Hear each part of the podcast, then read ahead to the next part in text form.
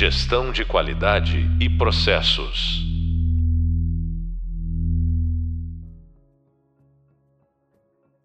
Olá, bem-vindos ao podcast da disciplina Lean e Melhoria Contínua de Processos.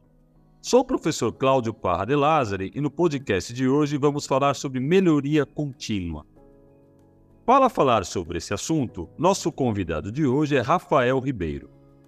Rafael é engenheiro mecânico e pós-graduado em gestão de projetos pela FGV.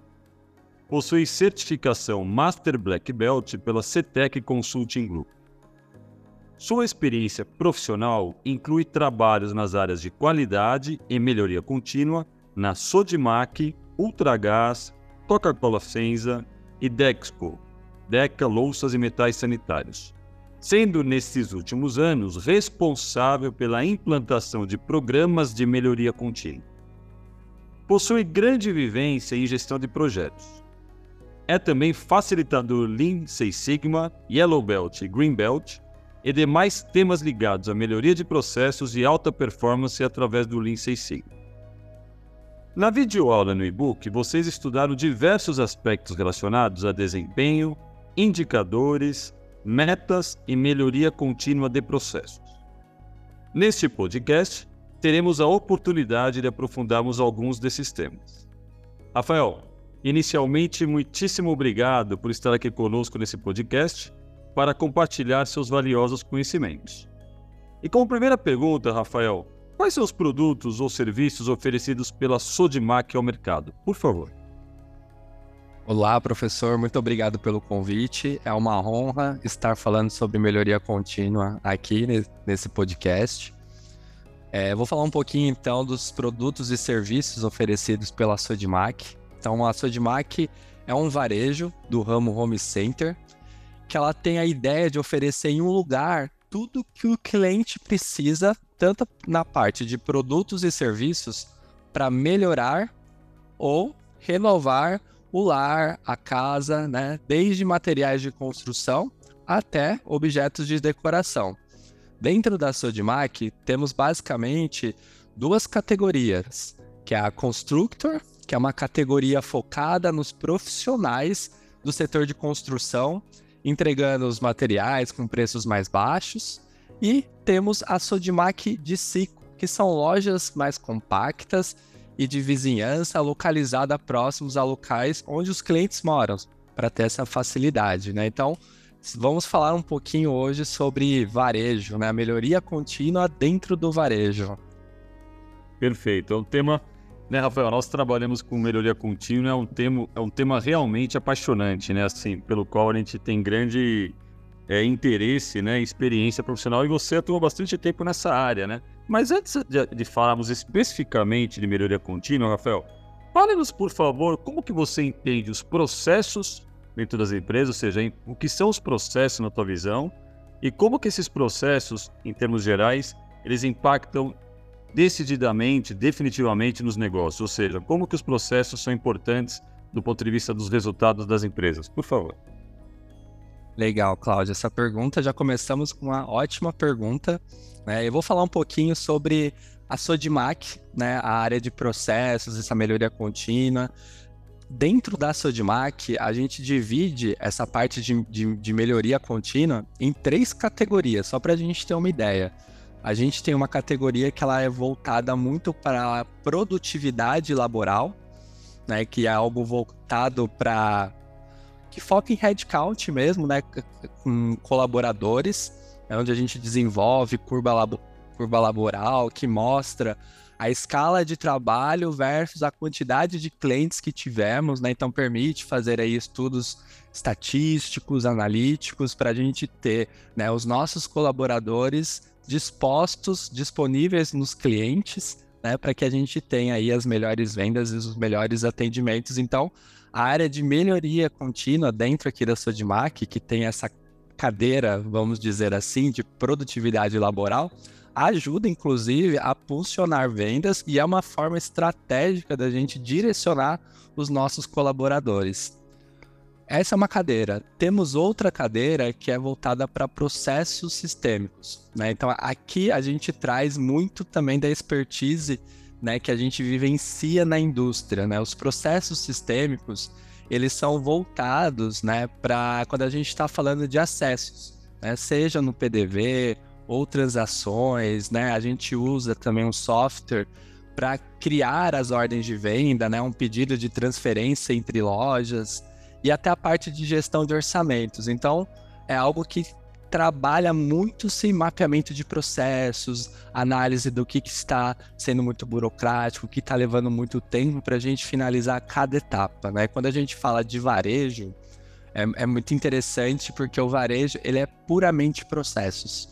Então, um bom varejo, né, uma boa loja que tem bons processos, né, ela consegue atender o cliente, ter reposição de produtos, ela consegue ter um visual bacana, né? Então, trabalha-se muito forte. E a gente tem também dentro, né, quando a gente fala de melhoria contínua, né, dos processos, dentro aqui da Sodimac, a gente também tem a cadeira de inovação, né?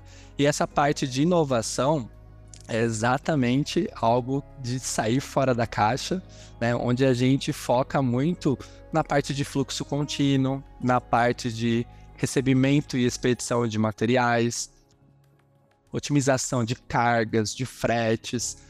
Então é algo que a gente olha para aquele processo e tenta desenhar algo novo. Né? Então, se eu faço, faço uma entrega com algum frete, como é que eu consigo otimizar isso, melhorar?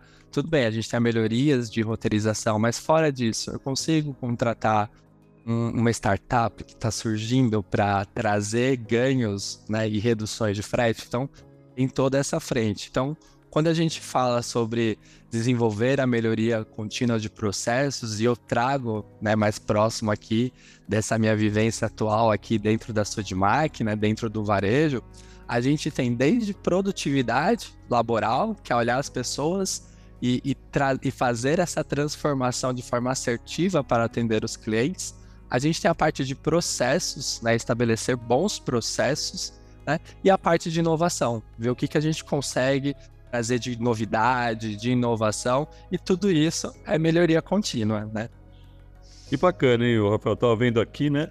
Que interessante vocês no foco, porque via de regra, grande parte das empresas acaba focando muito na questão dos processos sistêmicos, né? Mas sem dar devida atenção para a questão laboral e a questão de inovação. Então, muito legal saber que a Sodimac está indo nessa direção, abraçando todas essas frentes quando se pensa em melhoria contínua. Muito interessante. E ainda, falando sobre melhoria contínua, Rafael, nós, uma das ferramentas que nossos alunos ouvintes aqui, né, tiveram oportunidade de aprender conosco aqui foi a questão da, do PDCA, o tão conhecido e importante PDCA. É, queria que você descrevesse um pouquinho a tua vivência com o PDCA, na tua jornada aí profissional ampla nessa questão de melhoria, né? E como que você, algumas dicas que você daria para que essa ferramenta possa ser bem utilizada quando em projetos de melhoria de resultados e excelência operacional, por favor. É, o PDCA a gente utiliza muito e, e, a, e o raciocínio do PDCA é utilizado diariamente, né? Mas quando a gente fala do método e a gente olha para melhoria de processos, né? E, por exemplo, a gente tem em todas as lojas da Sodimac, e são 55, dentro temos uma sala de reunião, né? Onde acontece a governança de todos os indicadores. Né? Então, e, e, governança de indicadores dentro do, do varejo são diversos desde a parte de vendas, é, quantos clientes estão entrando, quantos clientes convertem é, os pedidos, né, em vendas efetivamente, como que está a disposição dos meus produtos, né, como que está a quebra que está acontecendo, né, então produtos que não são encontrados, né, então a gente tem, como a gente trabalha, né, dentro da, da decoração, a gente tem uma área de garden, de jardins também, né, então como acontece esses acompanhamentos também das quebras de algumas plantas, né, que elas têm prazo de validade. Então, a gente utiliza o PDCA. Ele é a, a principal ferramenta quando a gente entra na sala de reunião para discutir os indicadores de governança. É, uma, uma coisa que eu gosto muito e que aqui na Sodimac a gente tem é, é, a gestão visual. É eu ter clareza das etapas do meu PDCA já expostas na sala. Porque assim, no momento que a gente vai discutindo os indicadores, vai criando a governança, vai criando rotina, né? E aí os indicadores são tanto os proativos como os reativos, né? Quando eu digo indicadores proativos, né, são aqueles que a gente faz a medição, né? É um KPI que vai me ajudar proativamente no meu indicador fim. Então, meu indicador fim é as vendas, por exemplo. Né? Então, eu tenho a quantidade de vendas, as vendas já foram. É o que eu vendi ontem, já vendi. Mas o que, que eu tenho de proatividade? Né? Então, assim, quantas ligações eu fiz para o meu cliente? Então, eu estou sendo proativo. Isso é um indicador que é medido. Né? Quantos cartões a gente fez para facilitar também a compra dos clientes? Né? Então, tudo isso a gente divide esses indicadores em proativos e reativos todos são discutidos numa reunião de governança diariamente. E a cada indicadores e a cada oportunidades que a gente vai encontrando, vão surgindo gatilhos para a gente trabalhar o método PDCA. Então, quando a gente fala PDCA, a, a, a gente usa muito a gíria, vamos rodar o PDCA, né? Que geralmente a gente remete o PDCA a um, a um círculo, né? da, da melhoria contínua, a gente tem expostos cada etapa do PDCA na parede. E aí a gente começa a startar projetos ou análises mais simples, né? Dentro da estrutura que a gente tem. Então, é, ontem mesmo a gente estava falando sobre turnover, né? Tem uma loja que está com turnover muito alto e a gente começou a, a utilizar, a gente decidiu que aquele seria um gatilho para a gente fazer investigações e trabalhar em cima do método PDCA. Então a gente já começou a fazer o planejamento na própria sala, com gestão visual, que as pessoas entram já conseguem identificar né, o que está sendo planejado ali daquele projeto para as outras etapas também a gente for dando continuidade. Perfeito. Que realmente o PDCA é uma das mais relevantes, né, ferramentas utilizadas quando nós estamos próximo à melhoria contínua. Gostaria de entender com você, Rafael, cada etapa do PDCA, para que nossos alunos ouvintes aqui possam visualizar melhor, além do que eles já tiveram oportunidade no, no próprio, nas próprias aulas, né, de verificar como que essas etapas são importantes na construção de todo o PDCA. Vou começar pelo P, de planejamento, né, do, do planejar o, a etapa de planejar o PDCA. É, Vamos falar especificamente dessa etapa. Dê-nos é, detalhes ou dicas da etapa de planejamento, é, que a primeira fase né, do, do ciclo PDCA, para que nós possamos, para que nossos amigos aqui possam verificar como essa etapa é importante, como que ela pode potencializar o ciclo como um todo. Por favor. Olha, professor, eu considero essa etapa a mais importante. Aqui a gente divide, inclusive, é, olhando para a projeção na parede, a gente divide em basicamente quatro ações. Tem a primeira parte que é identifique o problema. Né? A primeira ação a se tomar é identificar o problema ou a oportunidade de melhoria que se deseja atacar. Né? E a gente tem até algumas perguntas chaves que ajudam nessa definição. Né? O que pode estar dando errado? O que, qual é, que é o nosso cenário hoje? O que, que gostaríamos de ter? Né? Onde queremos chegar? Então, quando a gente traz essas perguntas e identificado já a oportunidade, a gente já começa a ter uma facilidade de enxergar o problema. Porque às vezes, é, uma das grandes dificuldades quando a gente começa a fazer o PDCA, por incrível que pareça, é identificar o problema. Porque a gente tem uma visão do efeito, né, daquela do máximo, daquilo que a gente está conseguindo enxergar. Mas qual que é o problema que está ocasionando que esse efeito esteja ocorrendo? Então essas perguntas já começa a, a dar direcionamento e fazer o time de projeto ou a equipe que está trabalhando no método a começar a se questionar, né? Depois que a gente faz essa identificação do problema, a gente tem a parte de observação. Observar o problema, né? Um problema ele pode ter várias particularidades. E é importante a gente entender quais são suas ocorrências e a frequência que está acontecendo, né? Ou seja, quando a gente entende o comportamento da, dessa questão, para saber como que a gente vai poder atacar, né? Nessa etapa, é, o que a gente costuma a projetar é uma análise de Pareto. é um gráfico de Pareto, né? A gente utilizando a regra a 80-20, então você está observando o problema, você identificou o problema, você vai observar o problema e vai identificar que naquele problema tem várias particularidades, e aí você, cada particularidade você vai desenhando em forma de Pareto para deixar algo bem mais visual, para a gente usar a regra 80-20, né? Então, pegar aí os 20% dos fatores. Depois que a gente tem isso muito visual, a gente vai para análise das causas.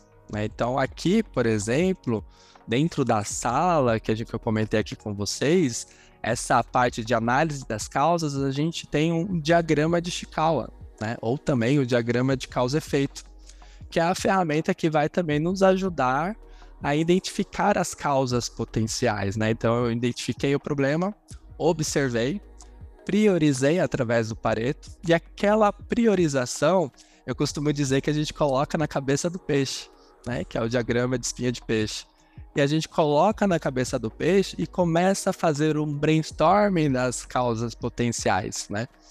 E aí a gente já começa a identificar as oportunidades e já vai dando um estalo, né? para a equipe começar a fazer o trabalho, né? Trabalhar em equipe, usar criatividade para solucionar o problema, né? Então vamos começar, começa-se nessa etapa já é, a, a, chegar no acordo, né? Então pode já se desenvolver já um plano de ação, alguns kick wins, né?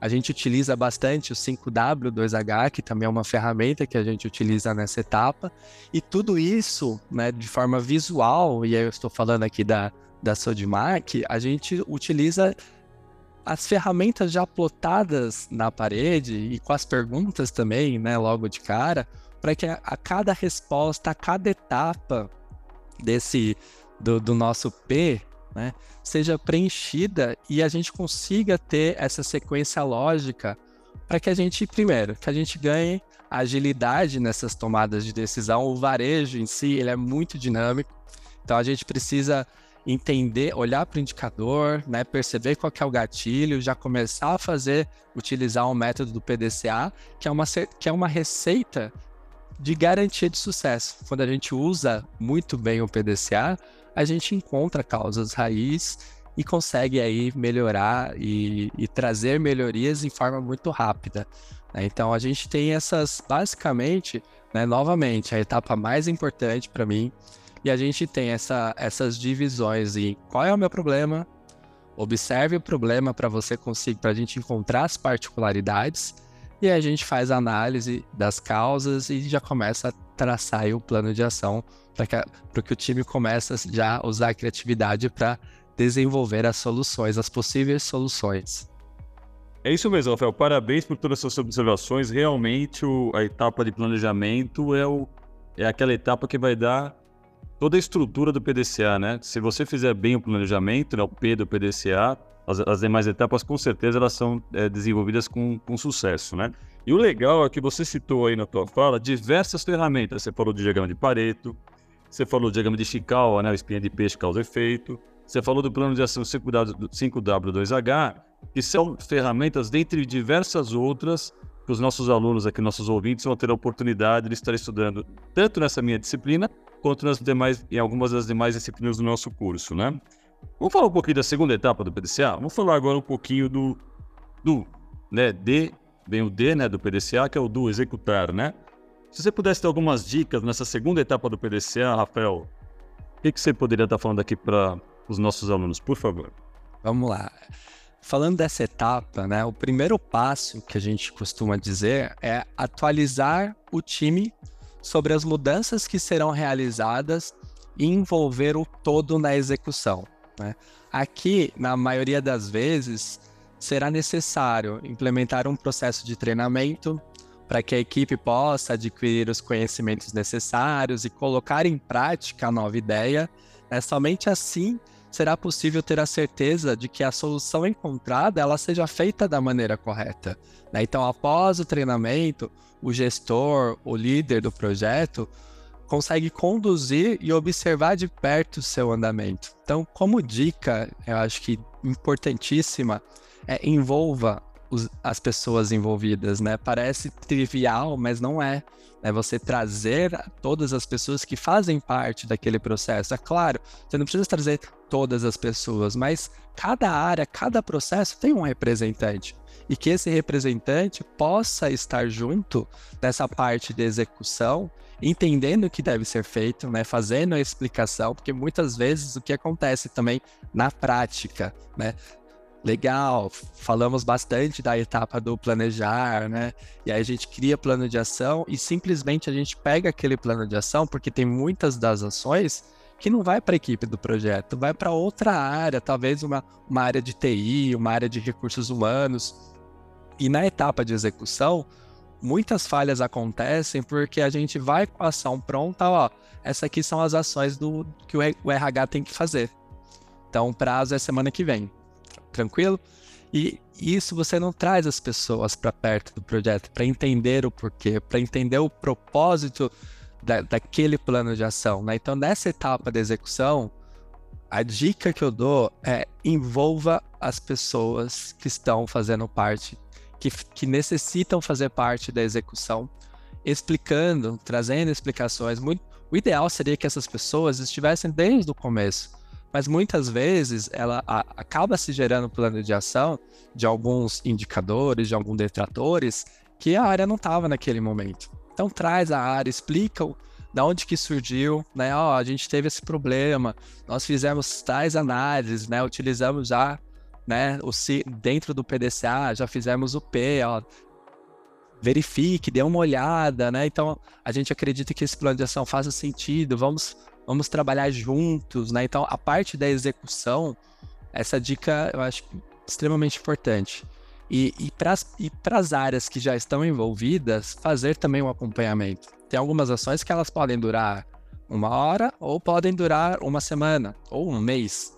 Né? Então, fazer o um acompanhamento também para verificar como que está sendo feita a execução daquela ação. Né? A gente vai falar da etapa próxima, né? sem, sem spoilers, mas a etapa da execução, o acompanhar a execução, é extremamente importante também para que a gente não tenha atrasos no nosso cronograma, no nosso comprometimento, né? Então, dentro dessa etapa, o que eu deixaria aí como dica é envolva as pessoas, faça um acompanhamento e mostre o propósito da etapa anterior para que todo mundo entre no mesmo barco, porque todo mundo entrando no mesmo barco, as duas próximas etapas vai ser com mais tranquilidade.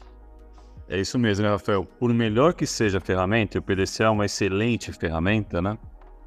É, sem que haja o comprometimento né, das pessoas, nada é possível, né? Então, o que vai construir o projeto que são as pessoas que compõem a equipe do projeto, né? Então, você está certíssimo, concordo 100% quanto à importância do comprometimento de todos os colaboradores é, em todas as etapas do projeto. E você bem citou aqui na etapa de execução, esse, a equipe toda, o time todo tem que estar altamente comprometido, né? Vamos falar da terceira etapa, a etapa, o, o C do PDCA, né? C de check, checar, verificar, verificação.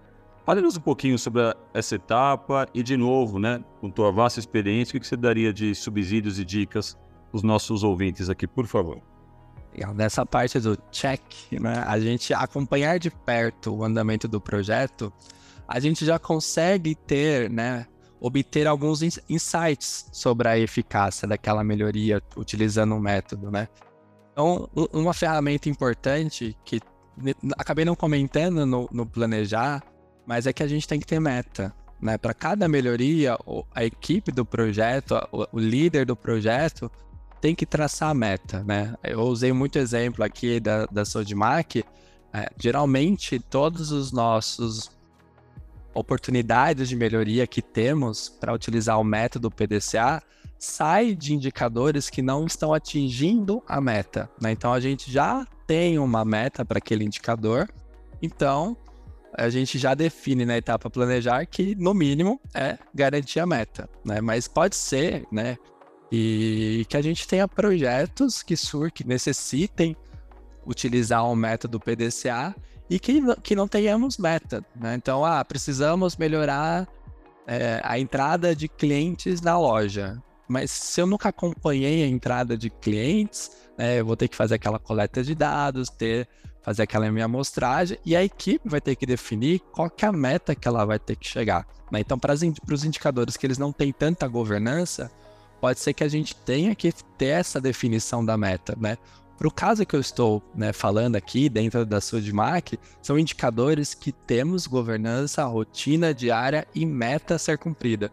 E quando a gente percebe que, que existe né, uma linha que está fugindo muito, né, uma tendência que está fugindo da meta, a gente traz isso para o método PDCA. Então, acompanhar a meta, ter essa melhoria do projeto, né, já é um panorama para validar a solução. Né? Então, nessa parte do check, ter a meta clara ajuda bastante, porque você vai, você já basicamente na execução você já garantiu que as ações foram feitas. E agora na parte da verificação é o acompanhamento do, do processo né? e, da, e da melhoria. Se os resultados forem positivos, maravilha, né? Vamos documentar o processo, né? E, e, garantir que os seus efeitos, né, vai ser mantidos, né? Agora, caso contrário, né, os resultados não dão certo, né, o time do projeto precisa identificar isso e fazer os ajustes necessários para acompanhar os resultados que a partir do momento que eles sejam satisfatórios. Então pode ser que falhou alguma análise ou algum brainstorm não foi completo ou, ou não utilizamos todas as pessoas envolvidas e que talvez vão precisar resgatar a etapa anterior para fazer alguns ajustes. Então essa etapa da verificação, ela basicamente valida o meu P e o meu D. Né? E aí eu posso usar checklist, né? Então aí são outras ferramentas também que, que podem ser utilizadas. Então checklist, né? um acompanhamento de, de do indicador versus a meta, aí pode ser um acompanhamento diário, hora a hora, mensal, semanal, né? e através também pode, a gente pode usar é, gráficos de controle, né? Então tem várias ferramentas que pode utilizar, a, ajudar a gente nessa etapa da verificação. Mas como dica, eu gosto muito da gestão à vista, da gestão visual.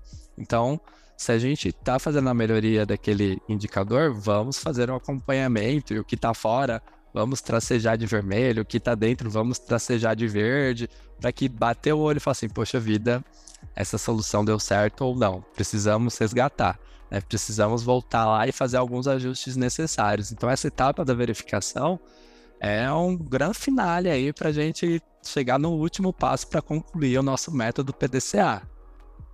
Maravilha. E estamos chegando no finalzinho do PDCA agora, que é o A, né? O A de action, ação, né?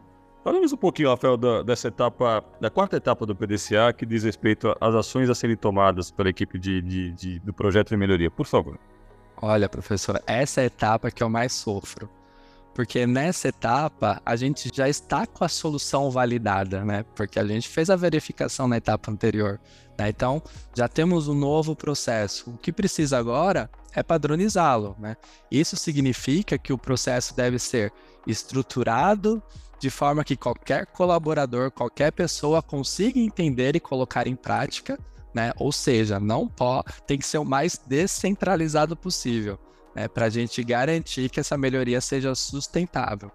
Pode ser que um novo treinamento seja necessário para que todo time esteja por dentro da mudança ocorrida, né? E é importante também nessa etapa que tudo seja documentado, que as informações sejam armazenadas, que elas sejam divulgadas, as melhorias, que as lições aprendidas sejam anotadas também, porque a gente a gente aprende muito quando a gente começa a utilizar o método PDCA. E a cada método que a gente utiliza, né, o ciclo é contínuo, né? A melhoria ela é contínua. Então, a cada método, a cada projeto, a cada melhoria, nós vamos ganhando lições aprendidas, né? Alguma ferramenta que a gente utilizou que deu que, que fez muito sentido para aquele nosso cenário, né? A quantidade de pessoas que usamos para fazer um brainstorm, para fazer uma análise do diagrama de causa e efeito. Então, algumas lições aprendidas, por exemplo, validação dos dados, né, a confiabilidade das informações que geram os gatilhos para oportunidades de projeto. Então, essa etapa, e aí por que, que eu digo que eu mais sofro nessa etapa? Porque aqui a gente já resolveu o projeto, então as pessoas já parece que esqueceram que a gente tem a última etapa para concluir o nosso método, né? Então, é, fiz um ótimo planejamento, né? executei as ações, fiz a verificação, deu tudo certo, e o pessoal já fala assim, opa, partiu né, para uma nova melhoria. Mas não, né? a gente tem essa última etapa, que é a parte de padronizar, garantir treinamento, né, verificar se está tudo documentado, se as informações procedem, né, se as lições aprendidas foram descritas para que a gente não cometa né, nas próximas análises. Então, é uma etapa que ela requer, aí como outra dica, né, muita disciplina. Aqui tem que ter disciplina, e eu digo até para nós que somos muitas vezes facilitadores, né, da, do método, que às vezes a gente já quer comemorar que deu certo, estamos melhorando o resultado, mas a gente tem que sempre lembrar que essa etapa existe e ela é fundamental para que a gente tenha sustentabilidade nas melhorias que a gente vai fazendo aí ao longo dos nossos, das nossas oportunidades. Muito obrigado, Rafael. Legal, nós temos abordado aqui as quatro etapas né, do PDCA e você dá fornecido para nós aqui tantos exemplos valiosos, né? Falar um pouquinho de algo que você comentou nas suas falas algumas vezes a respeito dos indicadores e metas, tão fundamentais em projetos de melhoria. Você poderia nos detalhar aqui um pouquinho de como são é, definidos os indicadores, como são estabelecidas as metas, pela tua experiência, né? Quais são os bons caminhos para nós definirmos indicadores é, de projetos de melhoria e as respectivas metas? Porque isso nem sempre é tão fácil, né? Não é tão automático. Então, que dicas que você daria para os nossos alunos aqui, por favor? É, a, a dica dos indicadores é basicamente a, analisar o histórico né?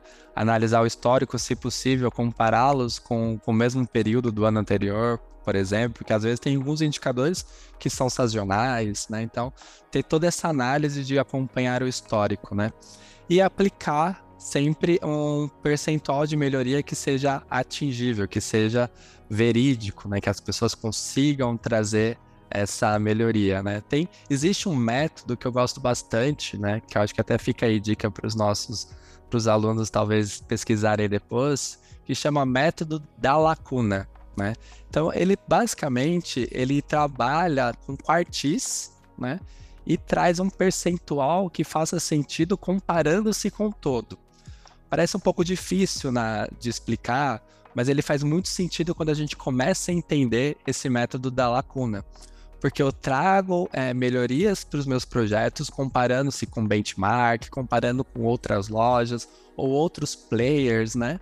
E dentro de um percentual aceitável, né? Então existe uma regrinha que a gente vai aplicando o percentual para então eu pego o indicador do meu histórico, aplico um percentual de melhoria com base nas comparações feitas, e aí eu vou atingindo né, uma meta de projeto que faça sentido, né, que seja atingível, né, também considerando o, o, o modelo SMART, né, que a gente trabalha com os indicadores, para que faça sentido. Né? Então, acho que é, esse é um dos métodos que eu, que eu pratico bastante, tanto nessa minha jornada, e que sempre fizeram sentido. Então, não foram metas é, fáceis, são metas que fazem sentido, algumas vezes atingíveis, outras não, mas que ajuda aí as empresas né, e as companhias a utilizarem o método PDCA para buscar essas metas. Muito bom. Rafael, já estamos caminhando para a nossa reta final do podcast, né? Você poderia estar trazendo para nós aqui alguns exemplos? Você tem, deve ter diversos cases aí de sucesso relacionados à melhoria contínua. Alguns exemplos é, nos quais você aplicou o PDCA e que resu resultaram em grandes ganhos para a organização. Então, se pudesse falar, sem citar nome de empresas, mas os tipos de, de indicadores e projetos dos quais você participou e alguns resultados que foram obtidos. Por favor, para que nós tenhamos aqui uma ideia de, do quão importante né, e significativas são essas melhorias dentro das organizações. Poderia estar trazendo isso para a gente, por favor?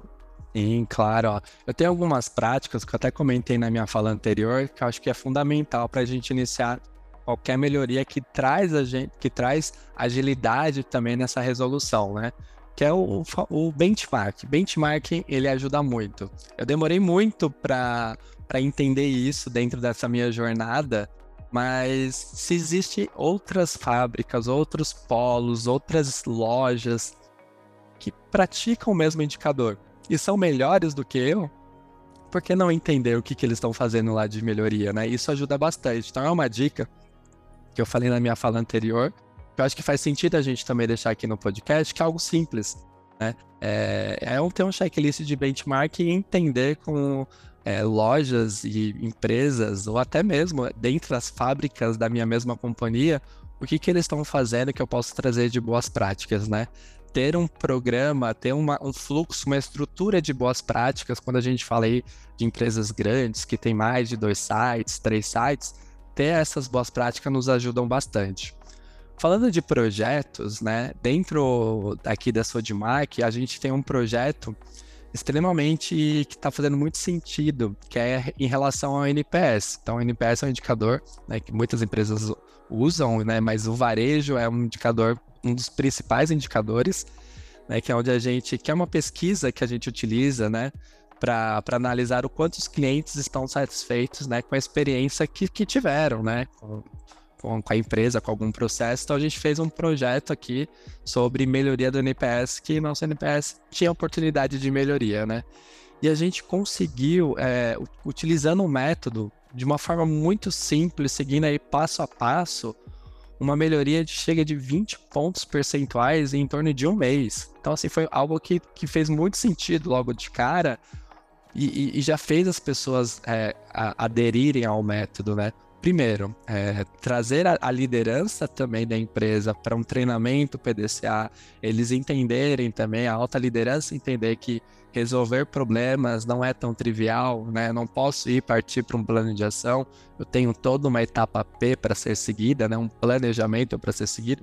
Isso também é fundamental, porque as, eles conseguem ter uma visibilidade da trilha que deve se seguir para resolver problemas e tendo essa visibilidade, né? Essa, essa liderança tendo essa visibilidade, a gente trazendo pessoas para resolver problemas de diversas áreas, a gente mostrou quantos ganhos a gente pode ter, né? Com simplesmente um brainstorming bem feito, né? Um planejamento bem feito, e aí trazer essas melhorias. Então, só como um, uma ação que foi extremamente importante, é, um, uma das causas do, NP, do NPS baixo é que o cliente ia lá, entrava no site da loja, dizia que ele queria comprar um quadro para decorar a sala dele e que em duas horas esse quadro já estaria disponível na loja, que é algo que está dentro do nosso processo. Só que às vezes o cliente chegava lá e não estava separado a mercadoria dele. E aí, questão de investigação, né? O Gemba também é extremamente importante, né? Que é estar no lugar onde as coisas acontecem. A gente foi percebendo que não existia uma visibilidade tão fácil desses pedidos caindo na loja. Então a gente criou gestão visual, criou um sistema que, é, que conversasse em real time e basicamente aumentamos um desktop dentro da pessoa que é responsável que ela pudesse acompanhar o, os pedidos do e-commerce com facilidade. E aí a pessoa enxergando os pedidos, ela já fazia a separa e já deixava disponibilizado para o cliente para quando ele chegasse ele não tivesse que esperar nada. Então foram assim precisou de investigação, precisou da gente analisar, mas foram ações que a gente decidiu ser simples e que já começamos a medir é, em torno assim de um mês já vimos uma melhoria. É claro, precisamos ter mais tempo para garantir que essa melhoria seja sustentável e o acompanhamento é extremamente importante. Mas de um mês para o outro, a gente já conseguiu já ver essa melhora. Inclusive, criamos um indicador, né, que é o indicador de OTIF, né, on time full, né? ou seja, no prazo completo, para que a gente também, então a gente não tinha esse indicador e agora começa a ter, para que a gente tenha aí um melhor NPS, que a gente atenda os clientes da melhor maneira possível. Então foi um exemplo que a gente teve aqui na Sodimac e que fez muito sentido utilizando o método PDCA. Excelente, Rafael. Muitíssimo obrigado pelo maravilhoso exemplo que você nos concedeu aí. Estamos chegando ao final do podcast, Rafael. Gostaria que você passasse uma mensagem para nossos alunos relacionada a essa questão de melhoria contínua. É, uma mensagem breve, né? uma dica, uma mensagem breve para todos eles, por favor. É como dica, é, eu diria para que gestão, é, gestão visual, a, a, gestão da rotina, ter um trabalho padronizado, são, são vivências que trazem governança, né? Eu costumo atrelar a melhoria contínua com governança a gente não, não consegue melhorar aquilo que a gente não enxerga, né? Então a gente precisa enxergar essa melhoria. E aí cada, cada, cada fábrica, cada empresa, cada indústria tem a sua maneira de enxergar. É, tem, tem, empresas que já estão muito mais no digital, né? Então, como criar um painel que, que incomodem, né? Que traga essa governança e que já giram oportunidades de projeto. Porém, tem empresas que precisam do papel, precisa estar projetado, né?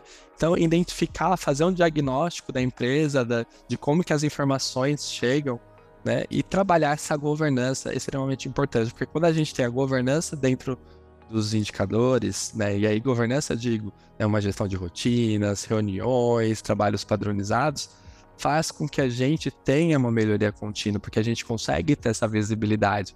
E a melhoria é contínua. Então é trabalhar projetos, aplicar o PDCA, treinar as pessoas, né? envolver toda a empresa, para que a gente gere uma cultura de melhoria contínua. Então, uma dica que eu, que eu deixaria aqui também nesse final, que passou muito rápido, professor, que foi está sendo muito gostosa a conversa, mas essa é uma das dicas que eu acho que faz muito sentido quando a gente fala aí de melhoria contínua, do método PDCA.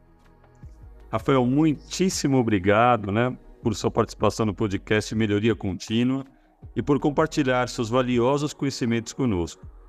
Muito obrigado. Convido todos para participarem do próximo podcast que será sobre equipe e liderança em projetos de melhoria. Bons estudos a todos e muito obrigado. Gestão de qualidade e processos.